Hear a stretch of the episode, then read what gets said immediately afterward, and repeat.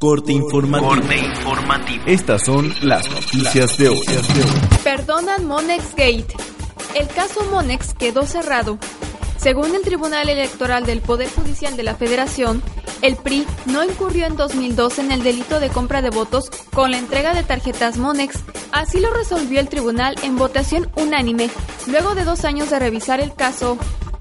En su resolución, los magistrados consideraron que la investigación realizada por la Unidad de Fiscalización del IFE, a cargo de Alfredo Cristalinas, atendió los criterios de idoneidad, necesidad y proporcionalidad en el desahogo de las indagatorias. Con ello, la Sala Superior desechó la queja del PAN. El albiazul alegaba falta de exhaustividad en la investigación del IFE para determinar si hubo compra de votos con la dispersión de más de 7.800 tarjetas de Banco Monex a través de la compañía Alquino. No hay que cantar victoria por Dragon Mar, declara Berinstein. Ante la lógica de mercado del capitalismo salvaje, organizaciones ambientalistas, sociedad civil y empresarios mexicanos no deberían cantar victoria ni creer que no se construirá el polémico Dragon Mar Cancún, sugirió la senadora Luz María Berinstein.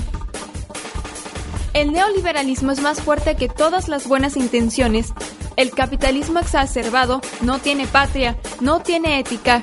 El neoliberalismo es un sistema económico y político sin ética, que lo único que busca es la venta y distribución de mercancías, cueste lo que cueste. Si en ello va la dignidad humana, no importa, sostuvo la senadora. En entrevista, la legisladora del PRD aseguró que la clausura total del proyecto Dragon Mart en el predio El Tucán y el emplazamiento de la Secretaría de Medio Ambiente y Recursos Naturales al gobierno de Quintana Roo para ubicar a los responsables de las autorizaciones otorgadas de manera ilegal es una victoria a medias.